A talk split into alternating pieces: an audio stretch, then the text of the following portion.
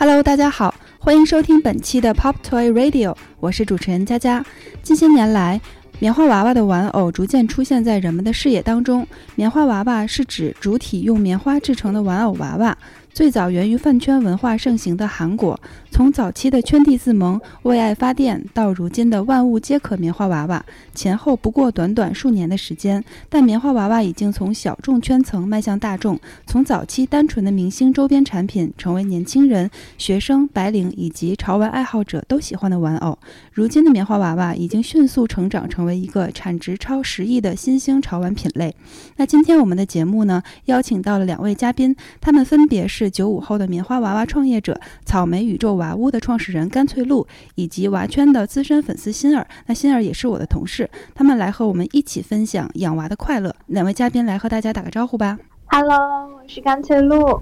大家好，我是心儿。嗯，你们好。那首先我想问一下两位嘉宾，呃，你们都是如何接触到棉花娃娃的呢？我最早其实是因为我朋友在玩，就是他们当时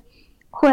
买专辑，然后送一只娃娃，然后那个娃娃就可以给他换装。最早是在韩国，他们开演唱会的时候会有一个正大娃衣店，然后就能买到特别特别多的娃衣，我就觉得非常非常好玩儿。所以你是一开始是因为自己喜欢的粉丝，所以接触到了跟他们有关的周边产品，然后才了解到棉花娃娃的是吗？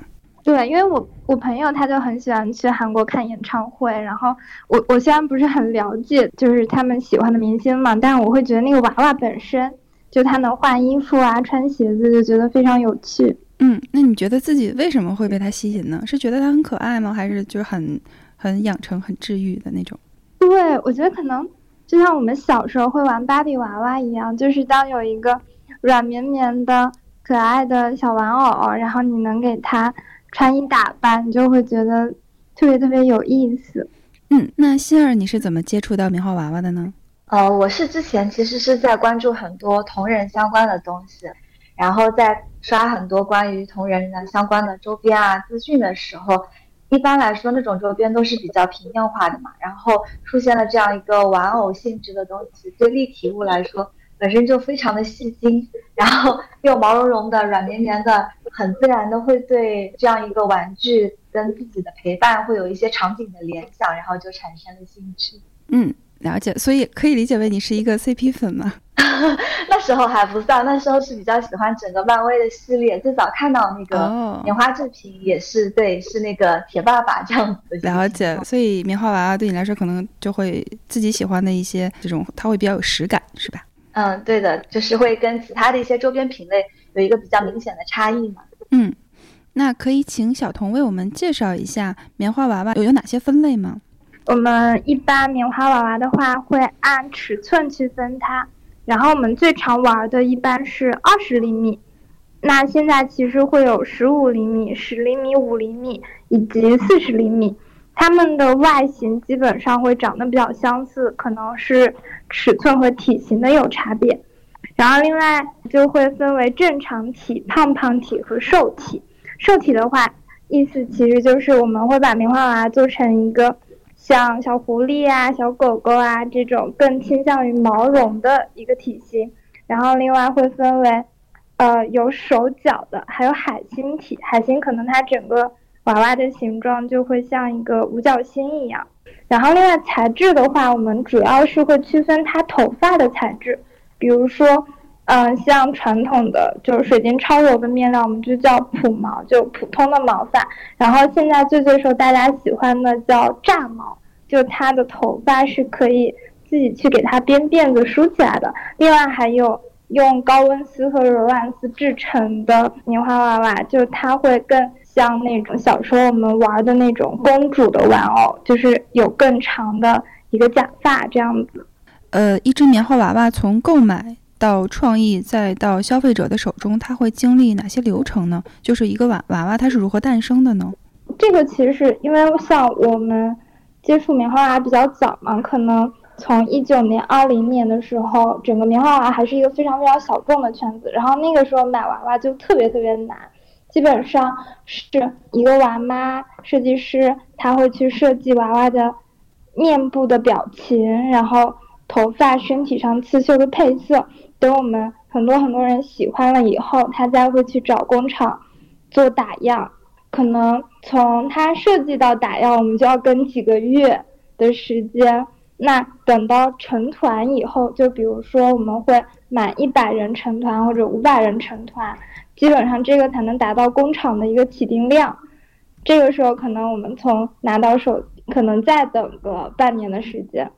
然后现在，嗯，大概是从二一年以后，因为喜欢棉花娃的人越来越多了，他可能购买的过程就没有那么复杂。比如说，可以在主流的电商平台，还有。线下实体店都可以直接买到，像我们呃线下大概四十个城市都可以有一个棉花娃娃的专区，然后去体验换装，就会方便很多。那可不可以理解为，呃，棉花娃娃它的这个稿件的设计者，包括娃妈，他们一开始也都是因为热爱自己的娃娃，所以才变成这样一个角色。最早像我们接触的很多娃娃的设计师，都是因为。他们会构想出脑海里的一个形象，其实也很像潮玩设计，就是比如说他的眼睛、五官、表情是什么样子的。因为棉花娃的体型是非常相似的，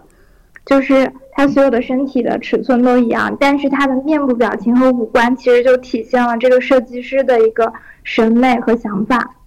嗯。那看来大家也都是真的是在早期的时候都是会用爱发电的这种，要不然的话也不会说为了等一个娃娃等半年甚至更久。是的，是的。嗯嗯，那我想问一下，就是购买棉花娃娃的这个粉丝圈层都是由哪些组成的？它其实也是会有一个时间变化的，就像我们一九二零年上半年的时候，其实呃基本上的粉丝都还是明星的。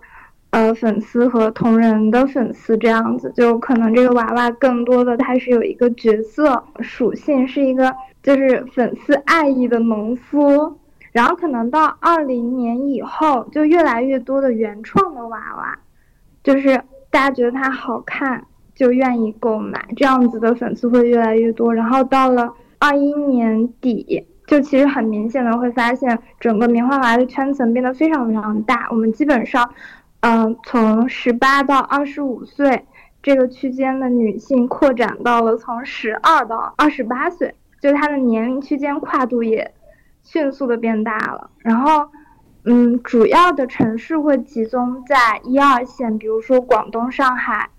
呃杭州、深圳这样子。那我想问一下心儿，就是呃，作为一名混迹娃圈的资深粉丝，那可不可以为我们介绍一下娃圈它究竟是一个什么样的圈呢？然后这个圈的粉丝他们都有什么特点呢？我觉得娃圈的人群其实是一些对可爱的萌系的物品敏感度非常高的一群人。嗯，像他们的特点的话，嗯，首先我觉得他们是对各种新兴的东西会比较敏感，然后也会比较愿意去尝试的。然后相对来说，棉花娃娃其实在整个玩具啊，然后包括娃圈里面，其实门槛没有那么高，所以其实他们形象其实是各种各样都会有。然后另外一方面的话，整个呃棉花娃娃其实都是一个跟用户有很强的情感连接的一个商品。呃，玩娃娃的这群人一般来说都是比较呃有很丰富的情感，然后嗯会有很多各种各样的爱意放在 各种各样的事件或者说 IP 上面的人。嗯，对。棉花娃娃有一个我非常喜欢的特点，就是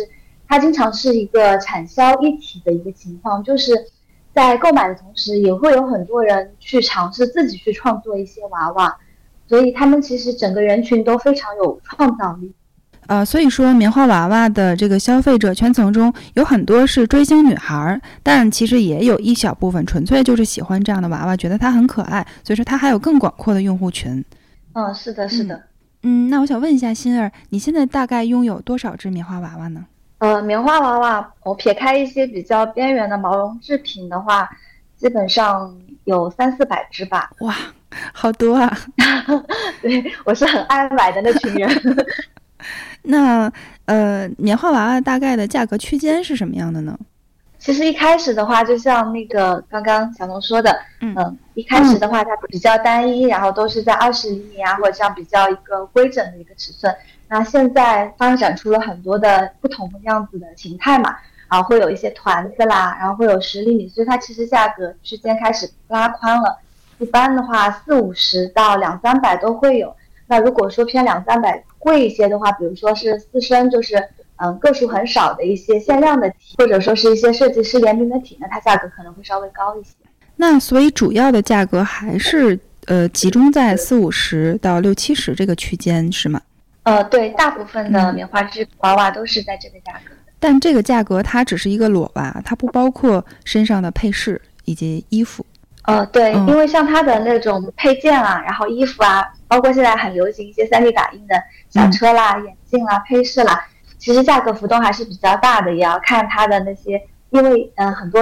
呃衣服的套装里面它是分点数的嘛，所以不同点数它价格的那个浮动比例会比较大一点。所以说，你的这个两三百只娃娃，那他们的衣服可能要比这个数量会更多，可以这样理解吗？是的，是的，因为会一直一直买，就是想说，比如说有节假日，或者说有新衣服上市的话，就想给他换新衣服，然后就会越来累积很多很多的配件，是远远超过娃娃的量的。嗯，那你有这么多娃娃？就是大概介绍一下你比较喜欢的一些一些娃，因为真的是拥有很多的量，所以没有办法说特别最最喜欢哪一只，没有办法给出一个排行榜。嗯然后比较喜欢奶兔英雄的系列，这个也是跟我自己有很强的情感连接吧。然后设计喜好啊，角色人设上都非常喜。明白，所以说，呃，除了刚刚我们提到的这个，呃，饭圈的一些女孩会购买棉花娃娃，其实就是和二次元比较相近的这样的圈子，然后他们也会去购买棉花娃娃。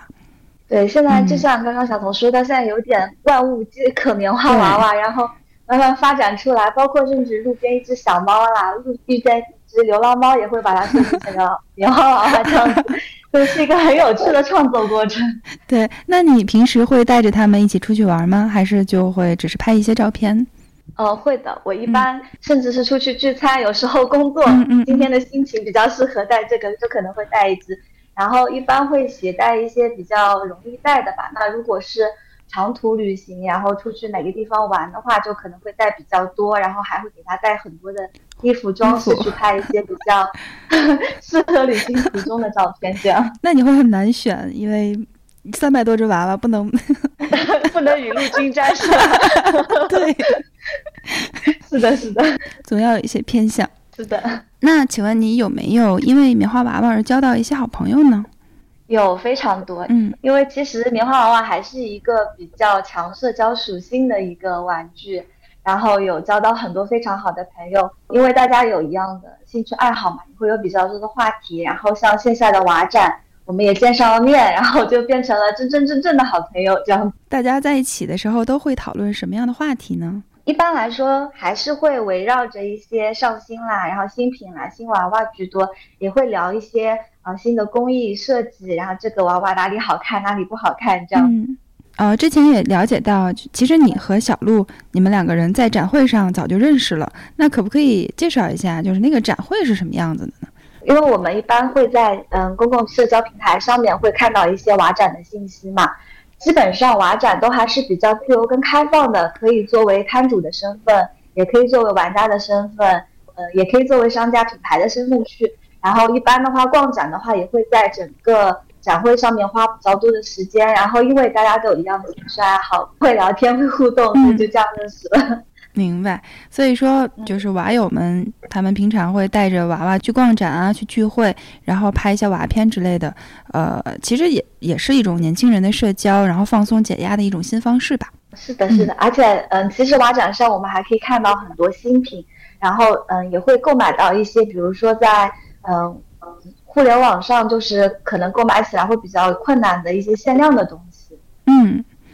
那在你看来，呃，同属性的不同的娃娃之间，它们有什么区别吗？因为在属性娃娃这方面的话，它其实是一个 IP 角色和玩家之间的一个实体玩具，它基本上能一个同一个角色能带给玩家提供的这个情感连接上来说，这个价值其实是比较相近的。那区别上的话。嗯，同属性会有不同的设计师，然后不同的工厂去进行生产，那它的设计上面就会有一些差异性，能不能更加贴近原 IP 角色啦，更好的去展现原来那个角色的气质啦、氛围啦，这个还是有很大的差别的。然后就像刚刚提到说会有受体，那我作为非常热爱这个角色来说，可能会想说收集其他很多不同形态的样子、不同表情的样子，这个也是会反复去购买同一个角色的一个原因。然后另外一个方面的话，嗯，它的可玩性跟趣味性也会有一些差别。比如说这个角色有些形态是有墨镜的，那它可能会有一个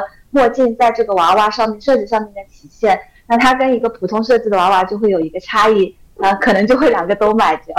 明白。那我看就是很多娃娃，它其实面部的表情是非常相似的。那如果作为圈外的一个对于这个圈子不了解的一个人，那会不会分不清啊？因为就是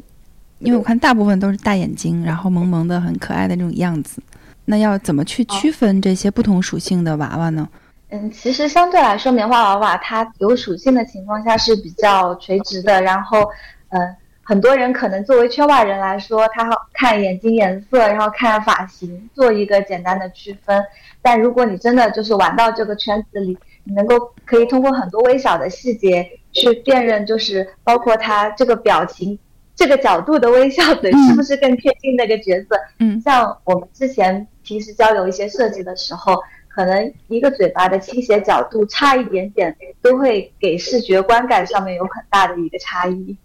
明白，那就比如说像有的明星，他脸上有一颗痣啊，或者是，呃，他有一些什么其他的明显的特点，那这个也是要体现在娃娃身上的，对吧？啊，都会做，都会做。嗯，呃，根据你们的观察，目前棉花娃娃圈子的现状是怎么样的呢？小鹿，我会觉得随着喜欢棉花娃娃的人越来越多，然后整个圈子的玩法变得更加丰富了。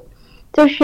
比方说我们最以前最常见的就是给娃娃换衣服嘛，那现在我们就会尝试各种各样的材质，比如说像 3D 打印，然后白膜、塑胶、PVC，就是会尝试各种各样潮玩的材料去做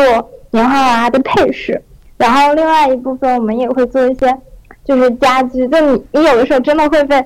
这些玩家的脑洞惊讶到，而且可能整个圈子的。呃，比如说审美上的流行、色系上的流行，甚至不同的体型，就是一直在不断的创新更迭。另外一个就是我最大的感触，其实是年轻人的一种交友的方式，就是他们会通过我玩什么娃娃，然后我给他搭配哪一类风格的衣服，甚至于说我去做一些白模，把它当做一种自我爱好的表达。我喜欢这个娃娃，然后我就。很容易和同样喜欢他的人一起作为朋友，就感觉我们娃圈的友谊特别的纯粹和简单。就我们有同一只娃娃，那我们就是好朋友了，嗯，就会觉得很开心。对，那星儿呢？哦，我觉得现在整个娃圈还是非常有趣，然后嗯，生机勃勃吧，可以说，确实，二一年、二二年，然后整个圈子就是非常快速的速度在扩大之后。更多的人进来，然后就会有更多的火花，更多的碰撞，然后也就是新品迭代的非常的快，然后很多商品形式出来之后，价格梯度也贴呃拓展的比较宽了之后，也会有更多的选，整个圈子就变得非常有意思。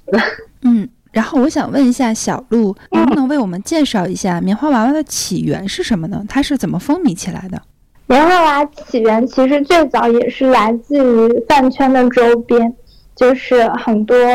呃，追星爱好者他们会把它当做一个周边产品去作为，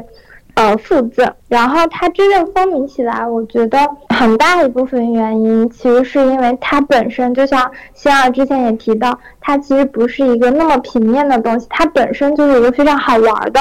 具有很强的互动属性的一个这样子的一个玩具形式，所以它的接受度非常的广。就好像，嗯，经常有人从来都没有接触过棉花娃娃，但是它的门槛很低，它只要给他换一件衣服，他就可以迅速的上手玩起来了。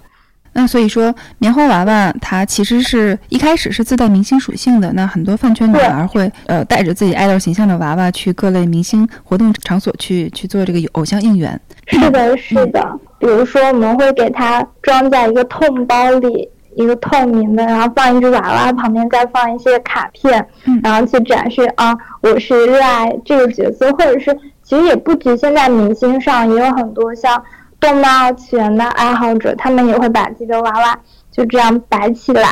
那像我们刚刚也聊到了，呃，也不是说所有的娃娃都带有明星或者二次元的属性。那能不能请小鹿为我们深入的介绍一下有属性的娃和无属性的娃呢？嗯，可以的。其实就像我们经常讲到的这些娃娃，它本身来自于某一个形象，比如说它是一个演员、一个歌手或者是一个动漫形象，我们就会把它称之为有属性的娃娃。然后有属性的娃娃，它通常会有一个非常明确的角色原型。另外一种有属性的娃娃，其实我个人会把它归类为拟人，就是它也有属性。比如说，我会把一个杯子拟人成一个棉花娃娃的形象，它其实也是一种属性。然后无属性的娃娃就更简单一些，基本上就是基于棉花娃娃的体型去做了一些面部的。设计还有身体上的设计，然后它完全是基于这种棉花娃娃这个品类去做的一些外观上的一些独立的设计。无属性和有属性，它最大的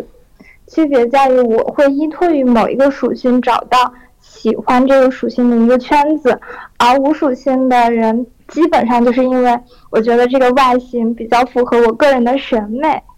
而去喜欢它。刚刚聊到的这个，你你说到的一个杯子，它也有可能是可以做成一个棉花娃娃。然后刚刚才欣儿也说到了，可能一只猫也可以是一只棉花娃娃。所以说，这个有属性娃，它本质上是一种自己对呃某一样东西的感情的投射，把它做成了娃娃。对的，对的，我觉得是这样子的。那你是怎么成为一个棉花娃娃创业者的呢？在做这个事业之前，你做的是什么样的工作呢？其实。创业这个也是一个比较偶然的机会吧，就是相当于，嗯，最早我们就是爱好者嘛，爱好者可能自己会做一些自己喜欢的娃娃的设计，然后我可能更多的是做了很多娃衣的设计，那自己做着做着就喜欢的人多起来了，也有更多的人愿意跟我一起来玩，那就把它认真的做好，这样的一个形式。然后做棉花娃娃之前，我的原则就是做喜欢的事情，我之前有在做。呃，洛丽塔就是少女服饰的一些设计工作，就是我们经常聊到所谓三坑的这个圈子，你也是 这个圈子的一员。对的，就我觉得它本质是相通的，可能就是，比如说我就是喜欢换衣服，不管是给自己打扮 还是给娃娃打扮，我都觉得很开心。嗯嗯，那所以说，像喜欢三坑的这个圈子，还有娃圈，它其实有很多的粉丝，他们是重叠的，对吗？对，它的重叠度挺大的，就好像我们有的时候会做成人同款，就是我穿一件，然后我再给我的娃娃也穿一件，就这种乐趣，嗯，真的真的非常的快乐。那这个让我联想到了很古早的，像芭比娃娃，还有像对，嗯，就很多年前流行过一些像贴纸，这个贴纸上就有一个娃娃的画像，然后你去给它贴上不同的衣服，就好像小女孩对这个东西就迷之喜欢。是的，我觉得可能就他很他很自然而然，他甚至都不需要你去教育他或者怎么样，就可能就是天生的一种对美的向往吧。嗯，那你在创业的生涯当中有遇到过一些困难吗？困难肯定是，嗯，怎么说呢？就是当你认认真真的想把这个事情完成，你是会遇到很多困难的。然后我觉得，嗯，但这些困难都是呃一个过程。最大的困难会让我觉得需要去克服的，其实就是你在把你的爱好当成工作，甚至于说，呃，你要带领团队一起去完成它。就是大家的心态其实跟纯粹的一个爱好者，或者是我最早入圈子的时候，我单纯我个人喜好的那种角度，其实不一样的。嗯，就他会需要更大的责任心，甚至于说，你长期只做一件事情的时候，你需要。有一些更加专注，就不像玩那么自由和随便。我觉得这个是心态上一定要克服的一个，不能说算困难吧，但是一定要发生一个很明确的转变。对，像之前你做的只是自己喜欢的事情，然后现在把自己喜欢的事情做成商业，那可能有些东西它就会不一样。对，而且就比如说很多人他玩娃娃，其实他只享受玩的那个过程，但是。这背后可能会涉及到你要跟工厂去磨合，然后你要去考虑物流发货，还有就是售后，就它背后其实蕴藏着很多很多，嗯，枯燥乏味的过程，甚至于说有一点点，嗯，就是消耗人的一个过程，就是都是需要你为爱付出的代价，我觉得。那你们现在是从设计到后面的这些供应链，全都是呃自己来进行的吗？对的，就是每一个环节和细节都要去，呃，深入的考虑到。那真的是蛮复杂的一件事情。但是我觉得它比较幸福的就是你最后你会产生出自己的一个设计，或者你能够把自己的一个创意落地成一个实物，就那种成就感就可以覆盖掉很多它背后的辛酸的过程。对，那你经营的娃屋，呃，是否有一些 IP 的跨界合作呢？我们的原则就是一直在坚持正版，正版合作。然后像我们合作过闪耀暖暖、恋与制作人，还有大英博物馆、嗯，飞人家等等。其实我们最早呃合作棉花娃娃，就是我们在挑选 IP 的时候，其实也是挑选了一些嗯很非常符合棉花娃这个特性。就比如说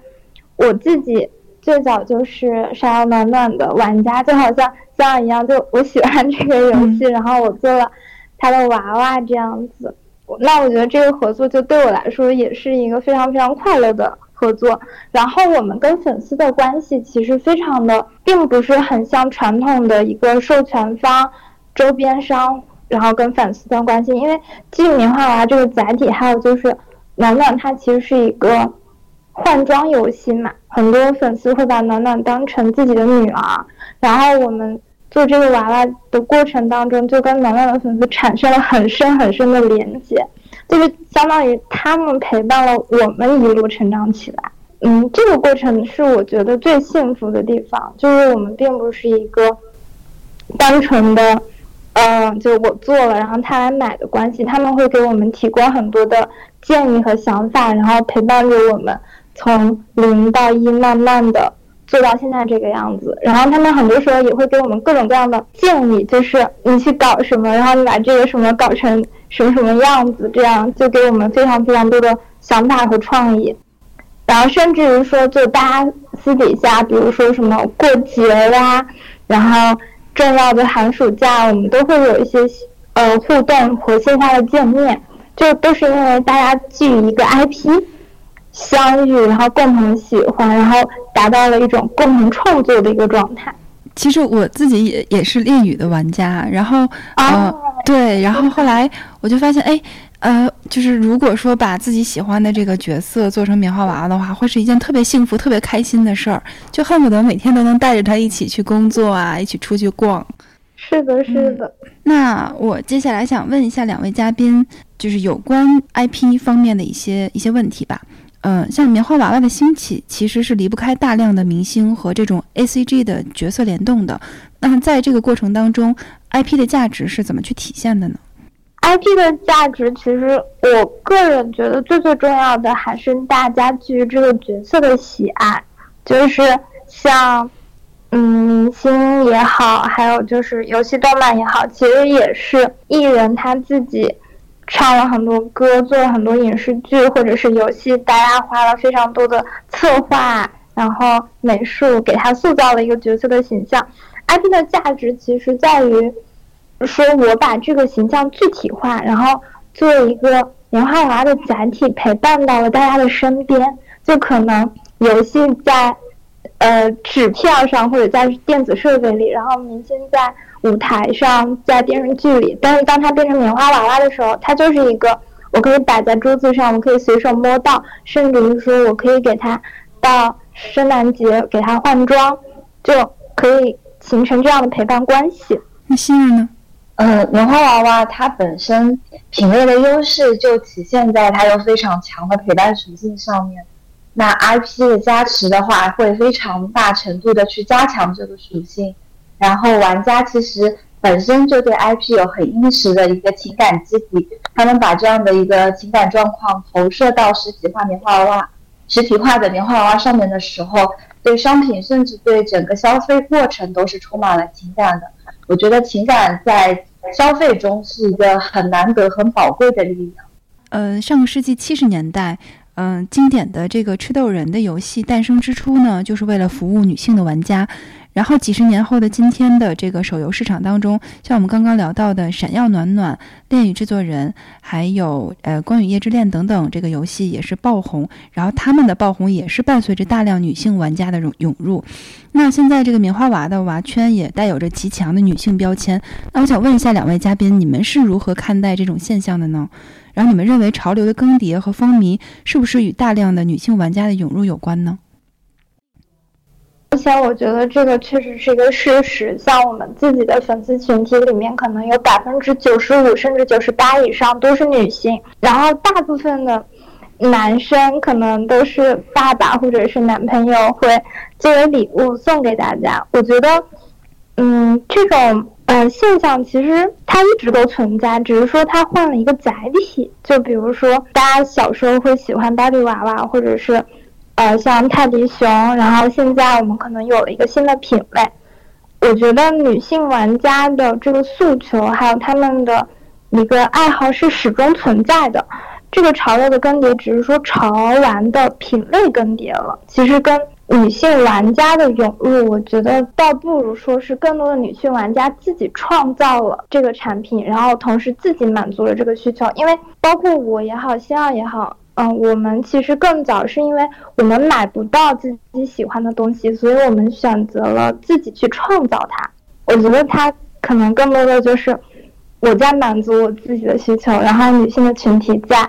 一起创造了这个市场。嗯，聊到这个，其实我还是有一个比较有趣的体验，就是因为我经常会去，基本上全国各地的娃展，我基本上都会去玩。然后以前的话，我也会觉得基本上棉花娃这个玩具的话都是女孩子居多。但是去年秋天的时候去广州娃展的时候，我看到了很多男孩子，而且他是一个人来玩，然后他还背了一个痛包，里面是放的泡泡玛特的盲盒，然后他有在现场买棉花娃娃，然后给他选衣服，我觉得非常有意思，很特别。因为一般以前都会看到是陪女朋友来，或者是陪女儿过来这样。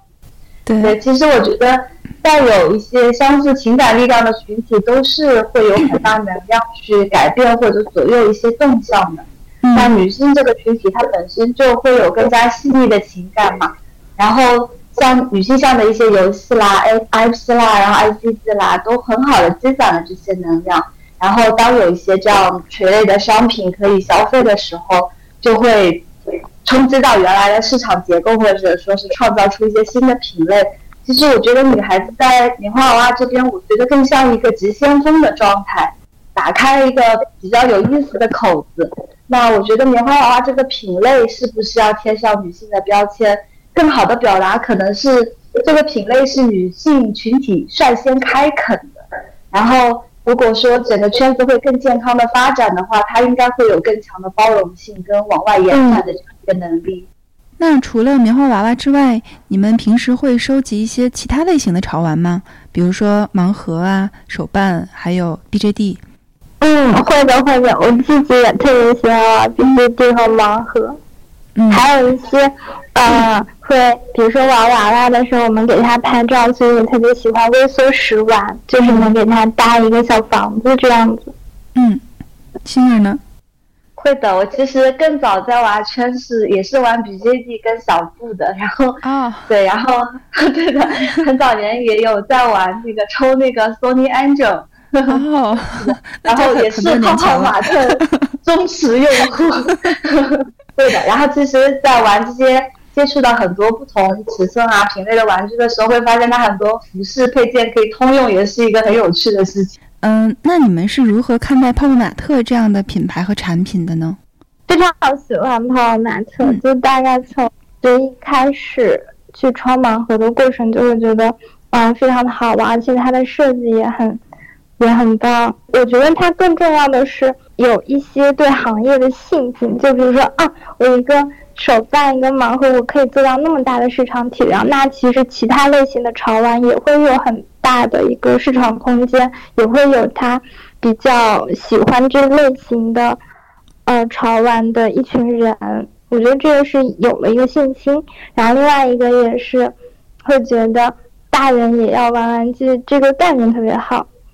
就是可能并不会觉得你是幼稚或者只有小孩子才可以玩。其实我们大人你在慢慢长大的过程中，你也可以始终保持着自己的一些兴趣爱好，然后也不用顾及什么其他人的想法，这样子就可以尽情的玩耍和交流。对它其实本质上也是一种情绪价值和情感的消费吧。那星儿呢？嗯，我觉得泡泡玛特的产品它其实有点像情感、审美、乐趣这些需求混在一起之后有一个商品的落地。然后因为现在大家都生活经济越来越好了，大家这方面需求肯定都是往上走的。然后特别喜欢泡泡玛特这个品牌的一点就是作为潮玩的这样一个领头羊的角色。他在潜移默化的帮助所有人搭建这样一个概念和认知，就是所有人，不管是小孩还是大人，都值得，而且可以拥有更加有趣、更加好玩的一个世界和生活这样的一个概念。嗯，那泡泡玛特其实也推出过棉花娃娃的产品，呃，随着这个行业的不断扩大，请问你们是如何看待像泡泡玛特这样的大品牌去入局的呢？因为我也有去门店看过泡泡玛特的棉花娃娃嘛。它更多的可能会就是把自己原有的形象，去把它制作成一个毛绒的形态。对，我觉得这肯定是一件好事情，就是它能让更多的人去了解到这个品类，然后它也可以增加它的玩法。哦，我也是，我觉得大集团，然后大品牌，它其实是给整个圈子提供了更多的可能性，因为总会有一些个人玩，或者说。小的工作是没有办法做到的事情。嗯，像泡泡玛特有更好的资源，然后更强悍的能力的话，可以把这个圈子就是变得更加的有趣吧。那你们呃有什么对棉花娃娃粉丝说的吗？想对粉丝说的话，其实就是我们一起相互陪伴着，然后可以给棉花娃娃这个圈子带来更多的新意和创意。另外一个就是，我觉得。我们的粉丝其实年纪也蛮小的，在这个过程当中，你可以收获到成长的快乐以及朋友的友谊，这就是我觉得最棒的事情。心儿呢？因为我自己是 买买买，特别热爱买买买，所以我希望大家就是保持热情，永不满足，索取更多，创造更多。说的特别好，好的，那到这里呢，我们今天的节目也接近尾声了。随着棉花娃娃的破圈进程还在继续，我们也将继续见证这个潮玩新品类的崛起。感谢两位嘉宾今天做客我们的节目，大家拜拜，拜拜，拜。